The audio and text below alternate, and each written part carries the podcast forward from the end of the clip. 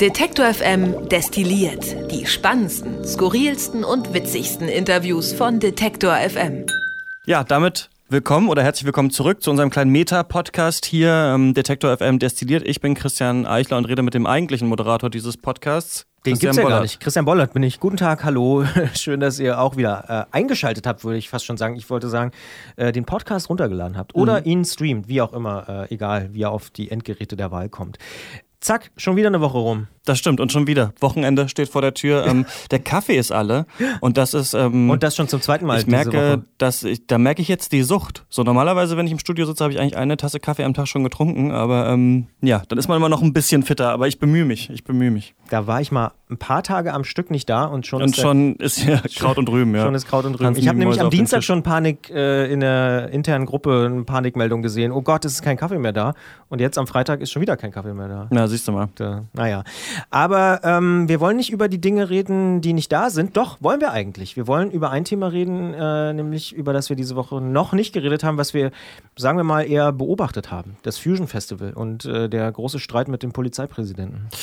Genau, das gibt's ja schon seit ähm, einiger Zeit, seit 22 Jahren, äh, die Fusion in MacPom. Ich habe das erste Mal davon gehört, äh, als ich angefangen habe zu studieren. Das war so 2009, glaube ich. Und auf einmal sind alle, also vorher war bei mir so, es gibt Hurricane, es gibt Rock am Ring, Melt Festival lernt man irgendwann kennen, so, aha, so elektronische Musik. Und auf einmal sagen alle, du musst zur Fusion äh, gehen. Und dann war ich auch ein paar Mal da. Ich glaube, ich war dreimal auf dem Fusion Festival, aber jetzt auch lange nicht.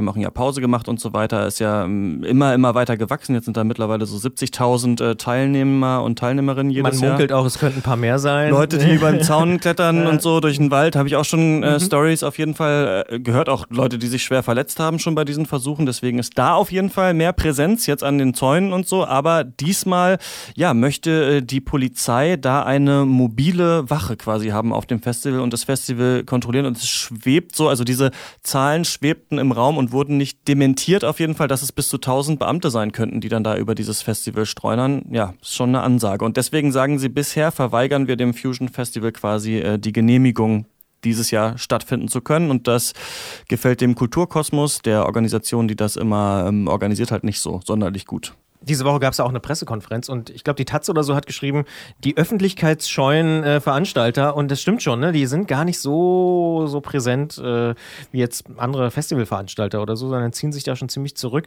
äh, haben zum na nicht zum allerersten Mal, aber doch äh, mit viel Aufsehen eine Pressekonferenz gemacht am Dienstag im Maxim Gorki Theater, glaube ich. Mhm. Ähm, und haben da so ein bisschen ihre Position nochmal dargelegt und gesagt, dass sie das eigentlich nicht verstehen können, weil sie das ja seit Jahren schon so machen, dass sie eben in Notfällen natürlich die Polizei rufen, aber dass sie nicht verstehen, warum die Polizei denn jetzt unbedingt Zugang haben will zum Festival. Ähm, die Gegenposition ist aber jetzt auch nicht völlig abwegig, denn die Polizei sagt einfach, naja, bei allen anderen Festivals kommen wir auch, egal wie die heißen, und wir laufen da auch über die, äh, übers Gelände. Ähm, nur bei euch nicht. So, und jetzt ist halt die Frage, wer hat recht? Mhm.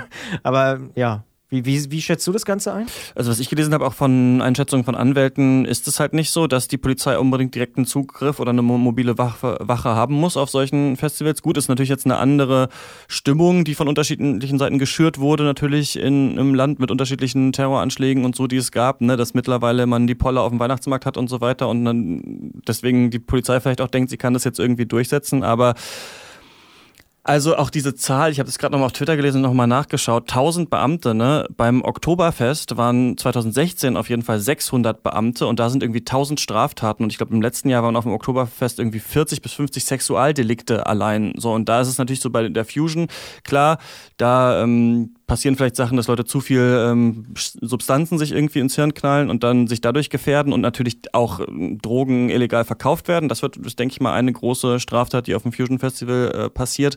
Aber ähm, ja, also es, die argumentieren natürlich mit diesem Rechts, also mit diesem Raum, den sie sich bilden für Leute, in dem man irgendwie eben nicht so kontrolliert ist. Das Fusion Festival muss man ja auch sagen, das vergisst man oft so.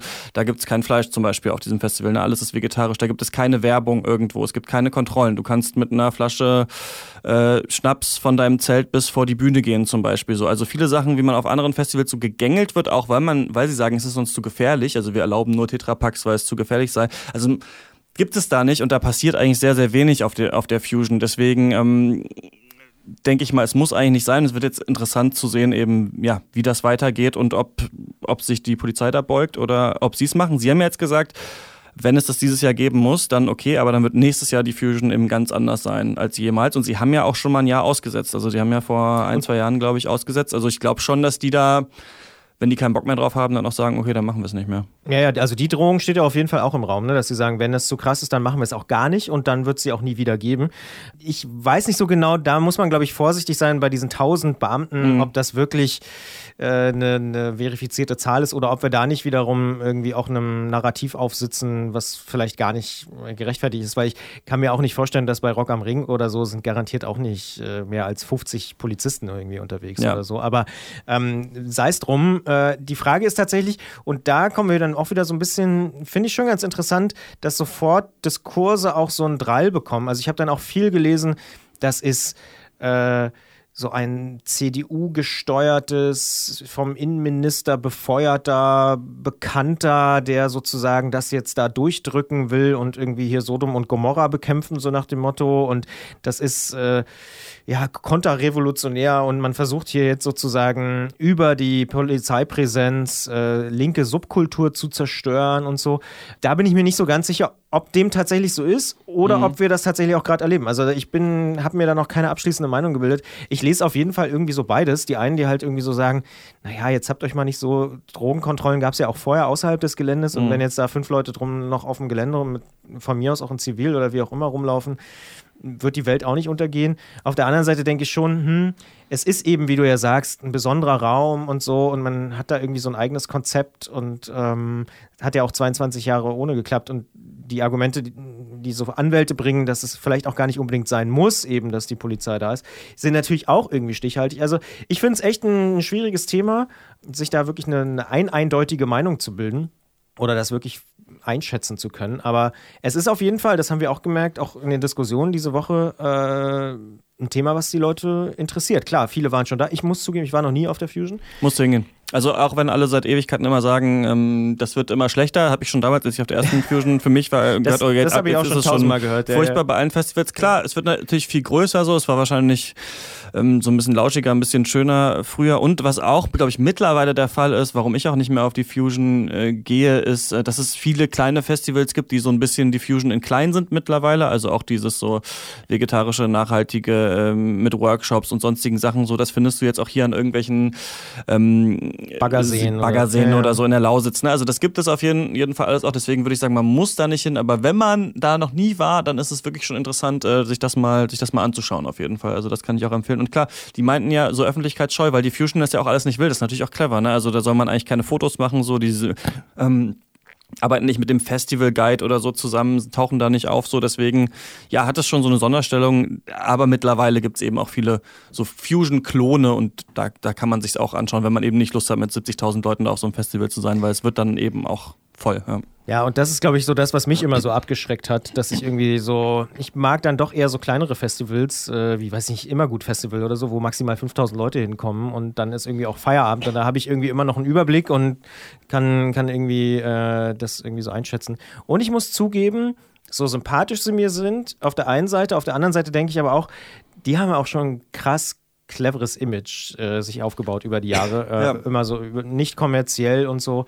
Aber vielleicht irgendwann fahre ich bestimmt noch mal hin, weil ich bin eigentlich auch ein großer äh, ja, Seenplatte Mecklenburg-Freund. Also ist auch einfach eine geile Landschaft, wo es ist. Ne? In Lerz irgendwie auf so einem ehemaligen äh, Flughafen und so. Also ist, ja, vielleicht irgendwann noch. Also das, ne, klar, man, man kann es man, man kann es zynisch sehen, so mit diesem, mit diesem Image unter Ausschluss der Öffentlichkeit und so die super coolen fahren dahin und weiß ich nicht was, aber ja, das wird, also die ganzen Leute, die da arbeiten, machen das alle ehrenamtlich, ne, um ein Festivalticket äh, zu bekommen. Habe ich auch viele Freunde, die dann da die Bar schmeißen mal einen Abend oder jetzt irgendwelche Bauten da mit aufbauen und so. Ne, dieser Verein ist Non-Profit ne, und geht eigentlich wieder da rein. Also das ist schon ähm, schon ganz cool auf jeden Fall. Wäre auf jeden Fall schade, wenn wenn äh, ja, es die Fusion irgendwann nicht mehr gibt und mal schauen, ob dann mit oder ohne Polizeipräsenz. Ich glaube, darauf kann man sich einigen, genau. Dass die Fusion eine, eine absolute Bereicherung für die deutsche Festivallandschaft ist. Ich glaube, das äh, steht unbenommen im Raum. Wir werden das Thema auf jeden Fall beobachten. Noch ist da der letzte Drops auch nicht gelutscht. Äh genau, es gibt irgendwie noch eine Sitzung mit dem äh, im Landratsamt jetzt am kommenden Montag und am 16. Mai ist dann der Stichtag quasi für die Vorlage eines veränderten Fusion-Konzeptes. Also mal schauen, was da rauskommt. Und das haben wiederum die Veranstalter auch gesagt, dass vielleicht als letzter Satz äh, die Wünsche sozusagen auch gerne erfüllen wollen. Also irgendwie Notbeleuchtung fehlt in bestimmten Bereichen und so, dass sie sagen, das können wir gerne machen, aber eben nicht keine Wache auf dem Gelände oder so. Mhm. Ja.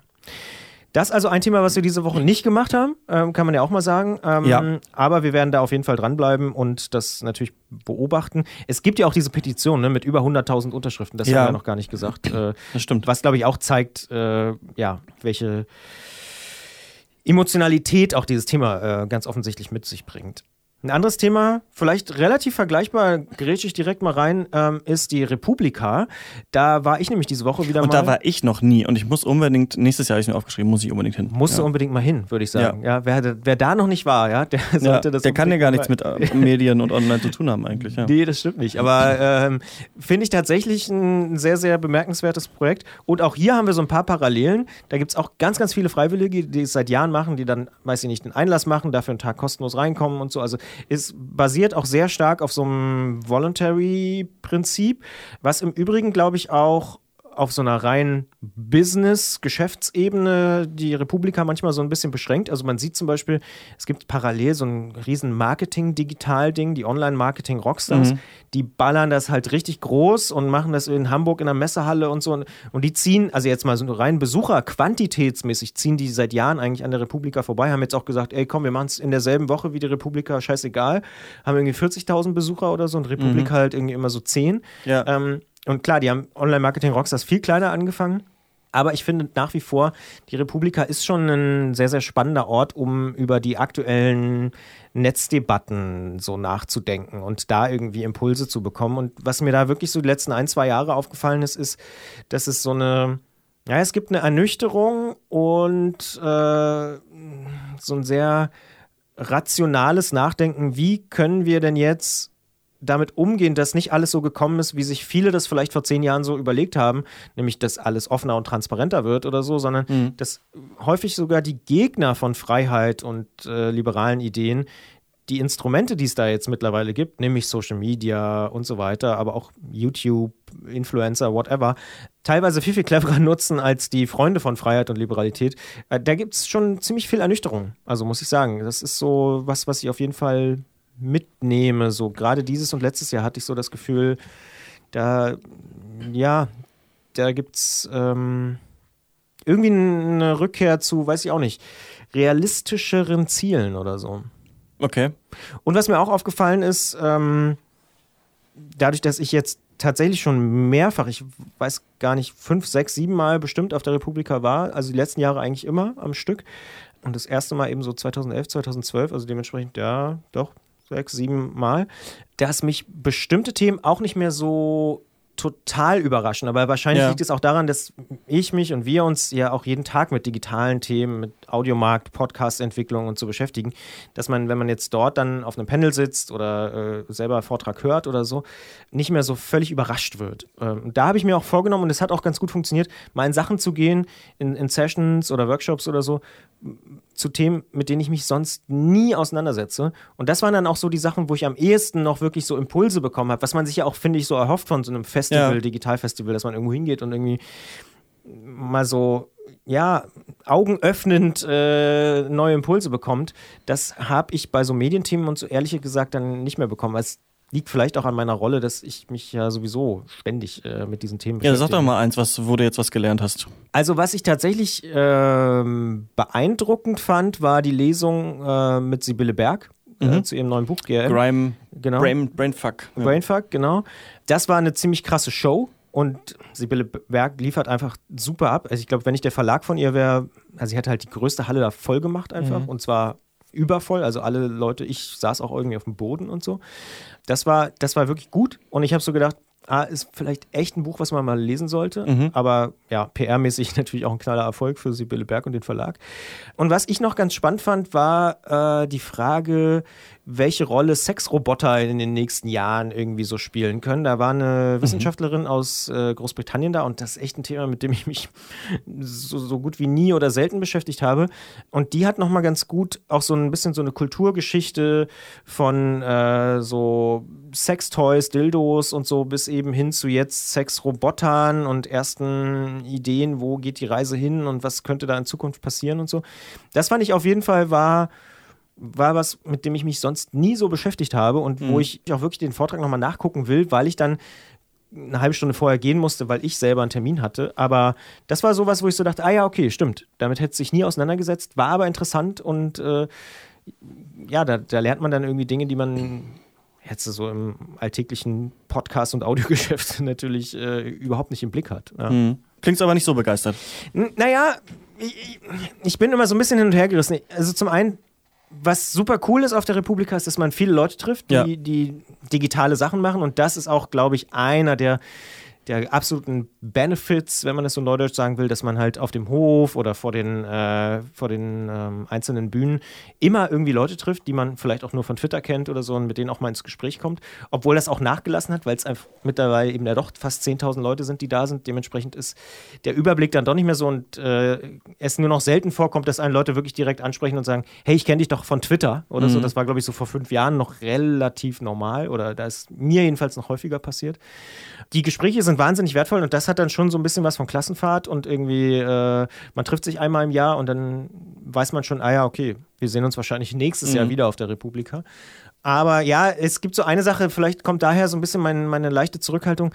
Ich denke mir nach wie vor, das ganze Thema Audio und Podcast, natürlich bin ich da mhm, befangen. Immer nur so am Rand. Ne? Es ist immer nur am Rand und oder es, es wird von Jahr zu Jahr ein bisschen besser, aber es findet nie auf den großen Bühnen statt. Und das ist eigentlich. Und es ist immer auch so eine Orchideen-Sache. Also Sandro Schröder, ähm, der ja hier auch mal hier mal bei Detektor FM war, mittlerweile ja. beim äh, Deutschlandfunk ist, ähm, hat so getwittert, das fand ich ganz clever, dass äh, er immer diese Fragen hört, ja, wie lang darf ein Podcast sein, wie muss man darin äh, reden, wer soll das alles hören? Und das sind so Fragen, die bei Büchern und Filmen und so niemand stellen würde. Ne? Also wie viele Bücher da, wie lang darf ein Buch sein, was, wie muss die Sprache sein oder sowas. Und das wundert mich auch, also dass dann immer wieder ein Panel ist, ah, jetzt hier die neuen, die neue Sache, Podcasts. Wir nehmen mal einen von da, einen von da, einen von da und dann redet ihr mal so darüber, anstatt mal zu sagen, okay, ähm, Reportagen, Podcasts mit Musikeinsatz, äh, wie kommt man an die Songs und wann, wie schafft man es im Storytelling, die gut zu benutzen oder irgendwie sowas, ne, wo ich mich auch einsetzen würde und mir denken würde, geil, da würde ich mal gerne jemanden hören von NPR, von, ja. ähm, weiß ich nicht, wo die mir das mal erzählen, von der BBC oder so. Ja, es hat immer so diese, diese Rand, Randerscheinung, dieses, ach ja, komm, wir brauchen auch mal eine Sache zu Podcasts, ne, so ein bisschen, ohne die ja. Republik jetzt sitzen zu wollen, aber an sich sieht man das ja so, Podcasts, die neue Sache, was ja auch cool ist, wovon wir ja auch profitieren, aber dadurch es geht nicht ja, in die Tiefe. Geht nicht in die Tiefe. Das ist wirklich oft. genau, das würde ich, äh, den Vorwurf macht Sandro und den Vorwurf kann ich auch total teilen. Da muss eigentlich noch mehr stattfinden. Und vielleicht hat es auch ein bisschen was damit zu tun, dass die Organisation eben ganz viel mit Freiwilligen arbeitet und so und Leute da teilweise das zum allerersten Mal machen und auch nicht wissen, dass die letzten Jahre das auch schon immer so stiefmütterlich behandelt worden ist und dass es jetzt eigentlich mal an der Reihe wäre. Dieses Jahr gab es so einen, den Versuch eines offiziellen Podcast-Tags an dem Montag. Mhm. Da war ich persönlich nicht da, aber auch da waren die Sachen eben nur so ausgelagert gelagert in kleineren Spaces und so. Und ich glaube wirklich, da, da hat mehr Platz einfach. Da können genau diese Formate oder auch ein einzelner Talk von irgendwie einem coolen Podcaster oder einer Podcasterin irgendwie stattfinden. Das findet eher nicht statt, sondern dann kommen dann wieder Leute von Verlagen und sagen, warum machen wir jetzt Podcasts? So, aber das passiert halt seit drei Jahren auf der Republika. Und da frage ich mich, wieso geht man da nicht tiefer rein? Wieso fragt man nicht, was sind denn jetzt geile Anwendungen für Smart, äh, Smart Speaker oder Sprachassistenten? Wie baut man denn sowas? Wie schafft man es denn irgendwie bei Google und Amazon gefunden zu werden mit Podcasts? Warum funktioniert das da noch nicht so richtig und so? Das sind irgendwie so Fragen, da würde ich mir mehr Tiefe ver versprechen, aber gleichzeitig ist vielleicht auch da die Republika dann wieder schon zu groß mit ihren 10.000 mhm. Besuchern und so. Ganz viele Leute würden es vielleicht dann doch wieder nicht interessant finden, aber ich glaube, die nächsten Jahre wird es da noch mehr Podcasts geben. Man merkt, sie bewegen sich aber irgendwie auch für jemanden, der Audio und Podcasts macht, ein bisschen zu langsam. Das mhm. ist so genau das, was, was bei mir so hängen geblieben ist. Ich hoffe aufs nächste Jahr, aber das habe ich letztes Jahr auch schon gesagt. Was sich bewegt hat, können wir kurz erwähnen, ist, dass jetzt in der Google-Suche ähm, Podcasts im äh, Browser auch äh, angezeigt werden können. Ähm, das klappt irgendwie nicht für alle Sachen. Also für amerikanische Podcasts klappt es ganz gut. Wenn man This American Life zum Beispiel eingibt, dann sieht man oben so die neuesten drei äh, Episoden oder neuesten vier oder so. Und wenn man dann da draufklickt, dann äh, öffnet sich auch so ein äh, Player. Es, du hattest äh, getwittert, es gilt noch nicht für Deutsche. Zum Beispiel Insert Moin ist so ein Gaming-Podcast. Für den geht's, der ist aus Deutschland. Aber mhm. ganz viele andere Sachen habe ich auch noch nicht da gefunden. Also mhm. ja, genau. Aber auf jeden Fall, ist, das ist natürlich schon mal eine krasse Sache, weil ähm, dass natürlich diese Hürde für Leute, die Podcasts nicht kennen, da mal reinzuhören, total minimiert, weil man einfach nur den Podcast bei Google eingibt und auf einmal kann man schon auf Play drücken. Mal gucken, wie das noch weitergeht. Ja, ja versprochen haben sie das schon vor einem Jahr, ne? Also die, ja, das. Feature ist schon sehr lange versprochen, aber Definitiv. Das ist das, worauf auch ganz, ganz viele Podcasterinnen und Podcaster schon äh, warten, die, ich sag mal, ihre Zielgruppen erweitern wollen, weil damit auch in dieser ganzen Android-Welt äh, echt nochmal viel möglich ist, weil zum Beispiel auf dem Telefon kannst du dann auch direkt auf, deinem, auf deiner Google Podcasts-App das Ganze auch abonnieren und so. Ich glaube schon, dass das für viele Leute, die noch sich gar nicht mit Podcasts beschäftigt haben, also wahrscheinlich alle, die, die jetzt nicht zuhören, ja. ähm, echt nochmal ganz interessant sein kann, überhaupt dieses Medium für sich zu entdecken. Und das muss man ja auch immer mal wieder noch sagen. 15 bis 20 Prozent der Deutschen hören regelmäßig Podcasts, so wie ihr da draußen. Äh, das heißt aber auch 80 Prozent haben überhaupt noch keine Ahnung, äh, was das eigentlich für sie soll und warum sie regelmäßig irgendwie mal was hören sollten. Mhm. Dementsprechend ist da noch ein großes Potenzial. Und wenn Google da jetzt äh, stärker auftritt, ist das definitiv für die Gesamtentwicklung der Podcast-Szene, glaube ich, hilfreich. Aber auch da muss man sagen. Gibt natürlich auch Kritiker, die sagen, ey, wir bauen hier seit Jahren an irgendwelchen Podcast-Playern und jetzt kommt halt Google und baut es einfach mal so in die Suche ein und alle bleiben auf der Plattform Google und nutzen gar keine Podcast-Apps mehr oder so. Also ich glaube, für Podcast-App-Entwickler zum Beispiel ist das jetzt nicht so eine geile Nachricht, dass mhm. äh, man das jetzt direkt in, im Browser sozusagen äh, in der Suche noch äh, hören kann, beispielsweise. Ja, aber aber mal reinhören. Ne? Ich weiß nicht, ob dann jemand, der sich wirklich alle Folgen äh, This American Life da in diesem kleinen Google-Browser-Fenster da reinzieht, aber ähm, ich weiß nicht, ob dann, ob da ein Abo-Button auch ist, aber äh, das wäre Ja, du kannst dann über Google aber dann Podcast über Google, auch, Na gut, genau. okay. Hm, also es ist das schon, ist, das ist ein bisschen Mist. Genau, aber, ja. es ist natürlich schon äh, eine Bevorzugung von, von Google-Diensten am Ende, aber ich glaube, auch für die insgesamte Entwicklung des Marktes kann es eigentlich nur, nur positiv sein. Aber die Kritik ist nicht ganz unberechtigt, die es auf jeden Fall auch dazu gibt. Stich, ja. Stichwort Podcast. Du hast auch wieder einen gedroppt diese Woche. Ja, das stimmt. Ähm, eine neue Folge Shots, unser Filmpodcast, ähm, den wir immer in jeder Folge über einen aktuellen Film sprechen. Diese Woche ist ja der Detektiv, Meisterdetektiv Pikachu-Film rausgekommen. Den habe hab ich mir aber geknickt, weil ich nicht jede äh, Hollywood-Großproduktion machen will. Das sind witzig, sind so die Pokémon so real-life-mäßig animiert und sowas. Also der wird wahrscheinlich auch viel Geld machen. Aber ähm, ich habe mir ein kleineres Projekt rausgesucht, was wirklich eigentlich sehr interessant ist. Der Film heißt Kleine Germanen, ist von Mohamed Farouk Manesh und Frank Geiger. Die haben einen Dokumentarfilm mit Animationsfilmeinlagen gemacht und es geht um die Frage, wie Rechte oder Rechtsradikale ihre Kinder erziehen. Und das ähm, macht der Film an unterschiedlichen ähm, Punkten und Thematiken auf einmal. Das ist eigentlich der größte Teil des Films, der ein bisschen seltsam auch anmutet erst. Ist, das ist von so einem Animationsfilm durchzogen, in dem wir das Leben der kleinen Elsa ähm, begleiten, die in den 70er Jahren aufwächst mit ja rechtsradikalen Eltern und dann noch in dieser rechtsradikalen Szene bleibt. Ihr Opa redet immer ganz viel vom Dritten Reich und der Wehrmacht und, und dass der Führer ja stolz auf sie gewesen wäre und so weiter. Und wir sehen, wie sie älter werden, dann so ein äh, 88-Tattoo hat und dann selber Kinder hat und so weiter und so fort und dann auch auch später ein Kind mit Behinderung und wie die Familie damit umgeht und so weiter. Das ist ein Teil des Films. Der zweite Teil sind ähm, Interviews mit Expertinnen und Experten, die so ein bisschen über die rechtsextreme Szene und die Erziehung da reden, auch mit Aussteigern. Die sind gegengeschnitten mit so Bildern von blonden Kindern, die aber Schauspieler sind.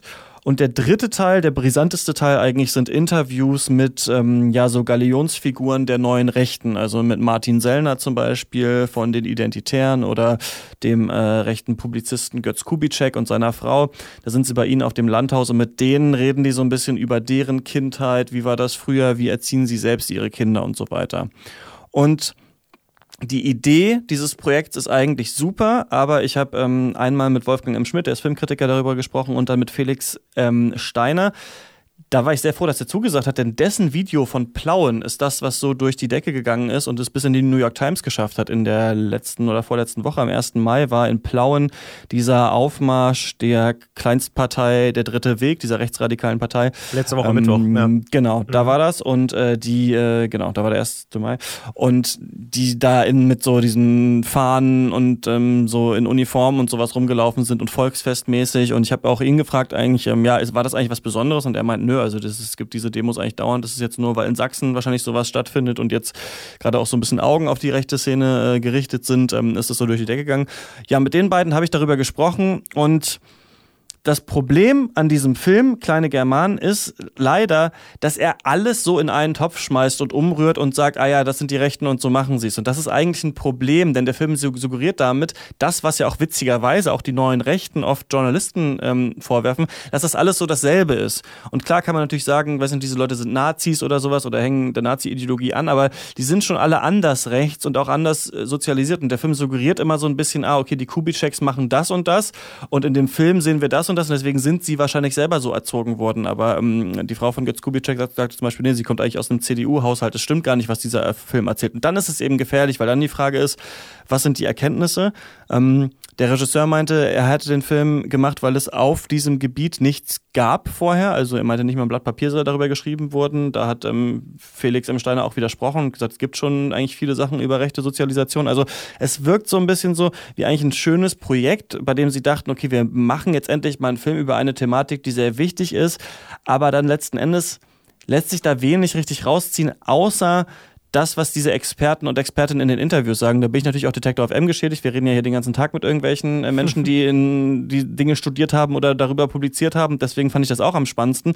Aber da muss man sagen, eigentlich anstatt sich diesen Film anzuschauen, wäre eigentlich interessanter, mit diesen Fachmännern und Frauen zu sprechen, weil die dann so erzählen zum Beispiel, dass man, das fand ich wirklich interessant, dass du so Kinder von Rechts, Rechtsradikalen manchmal daran erkennen kannst, dass sie zu dünn angezogen sind im Winter, weil da so ein Kult der Härte herrscht und ähm, manchmal kriegen die auch zu wenig Essen oder sie sind auch ganz doll in sich so zurückgezogen, weil sie in so einer Doppelrealität leben. Also sie kriegen zu Hause mal erzählt, dass diese Welt eben die falsche ist und dass es kein, dass, dass, ich weiß nicht, dass wir besetztes Land sind oder dass ähm, alles Lügen sind, die in der Schule erzählt werden. Dadurch ziehen sich diese Kinder dann zurück. Oder zum Beispiel auch, fand ich auch interessant, dass dass sie so Kampfgriffe können. Also wenn man so merkt, dass schon Kinder im jungen Alter bei so Rangeleien äh, be bestimmte Griffe anzuwenden scheinen, dann deutet das wohl auch so, so darauf hin.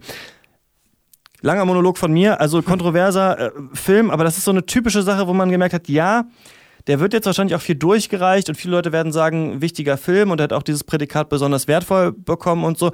Aber so richtig clever ist der Film eigentlich nicht. Und das ist schade und das hat man öfter bei Dokus, finde ich, dass man denkt, ja, Thema ist eigentlich super, aber gerade auch diese Hausbesuche, ne, das ist echt ein tricky Thema. Nochmal dahin zu gehen, sich von Martin Sellner nochmal zu erzählen zu lassen, wie geil seine Kindheit war und von Götz Kubitschek, die gehen denen so ein bisschen auf den Leim und machen auch Werbung ein bisschen damit, dass die halt in dem Film sind. Und das ist ein bisschen schade. Ja. Kann man auch nochmal nachhören, die gesamte Kritik im Podcast Shots. Und das war's für diese Woche, würde ich sagen. Wir sind raus. Christian und Christian wünschen ein schönes Wochenende. Genau. Bis dann. Wer unser Angebot voranbringen möchte, hilft uns schon mit dem guten alten Weitersagen. Egal ob im Freundeskreis oder im sozialen Netzwerk Ihrer Wahl. Empfehlen Sie uns gern weiter.